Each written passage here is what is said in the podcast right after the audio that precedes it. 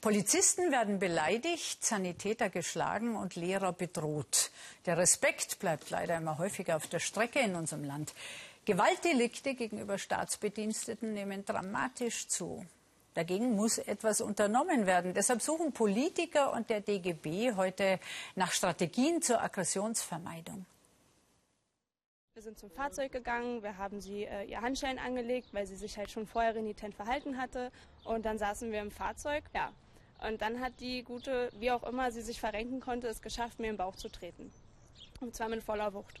Und ich hatte Glück, dass ich gerade so unter Spannung stand und im Aufstehen war und meine Schutzweste getragen habe.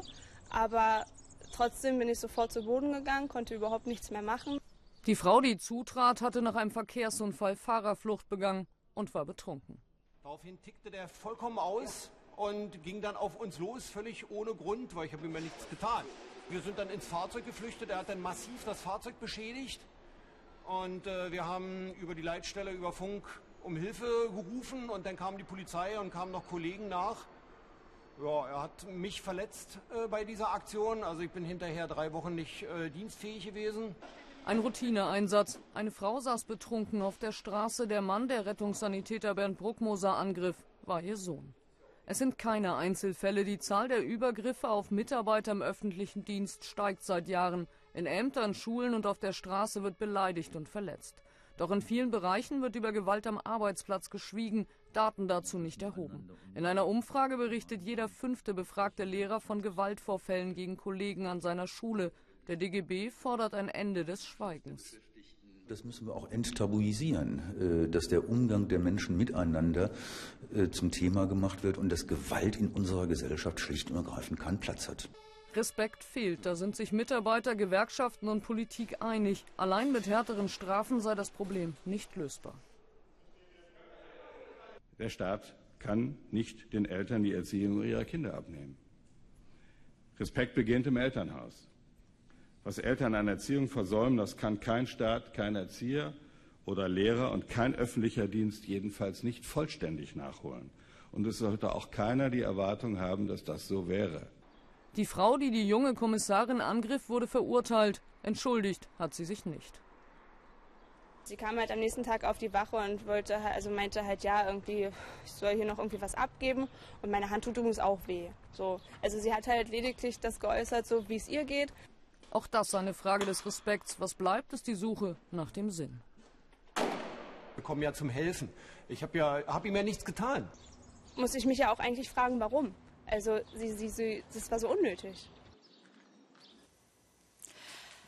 Anfang Juli kommen die Staats- und Regierungschefs der wichtigsten Industrie- und Schwellenländer der G20 nach Hamburg. Ein Termin allerhöchster Brisanz, dessen wegen ab sofort die Grenzkontrollen verstärkt werden müssen weil über 100.000 Demonstranten erwartet werden, wenn die Mächtigen der Welt in Deutschland tagen. Und die Hansestadt rechnet mit rund 8.000 gewaltbereiten Linksautonomen, Anarchisten, die Gesellschaftsordnungen sprengen wollen. Keiner weiß, was passieren wird. Die G20-Gegner werben jetzt bereits im Ausland um Mitstreiter, die für Chaos sorgen wollen.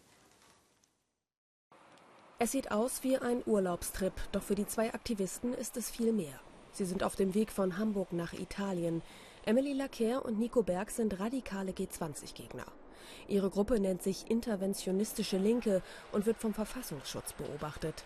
In Bologna wollen sie andere Aktivisten überzeugen, zu G20 nach Hamburg zu kommen. G20 ist ein Gipfel der Ungerechtigkeit. Da kommen die zusammen, die verantwortlich sind für Kriege, für Klimawandel, für die obszöne Verteilung von Reichtum. Die verursachen die Probleme und lösen sie nicht. In der Studentenstadt Bologna gibt es eine aktive linke Szene. Kein G20 in Hamburg. Die Deutschen hoffen auf europaweite Solidarität. Ihr erstes Ziel Polizei überwacht. Ach, hier? Ja, hier. Ah. Wir sind da. Ein Centro Sociale, eine besetzte ehemalige Kaserne. Treffpunkt für die alternative Szene in Bologna. Und heute Einstimmen auf G20. Alle müssen mitmachen bei diesem außergewöhnlichen Ereignis. Es soll drei Tage Stillstand geben in Hamburg. Also diese sozialen Zentren sind natürlich ganz wichtige Knotenpunkte, Sie sind wirklich im Stadtteil verankert und ähm, darüber erreicht man natürlich auch wahnsinnig viele Leute.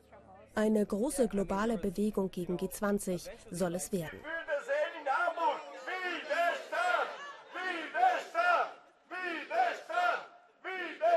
Wir wollen den Gipfel umzingeln.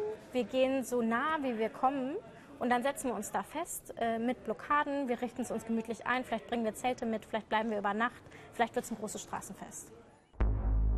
Lacker spricht von Straßenfest. Andere linke Gruppen mobilisieren mit solchen Videos. Ich bin eine wandelnde Zeitbombe und ich werde explodieren.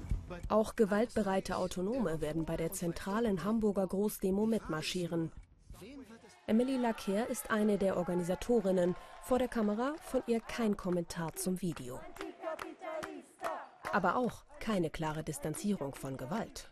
Diese Frage lehne ich grundsätzlich ab, weil ich das Gefühl habe, vor allem geht es ja um autonome Kultur, die zu Hamburg gehört, wie St. Pauli zu Hamburg gehört. Wir haben uns aber gemeinsam geeinigt darauf und mit festen Absprachen von, wie diese Demo aussehen soll.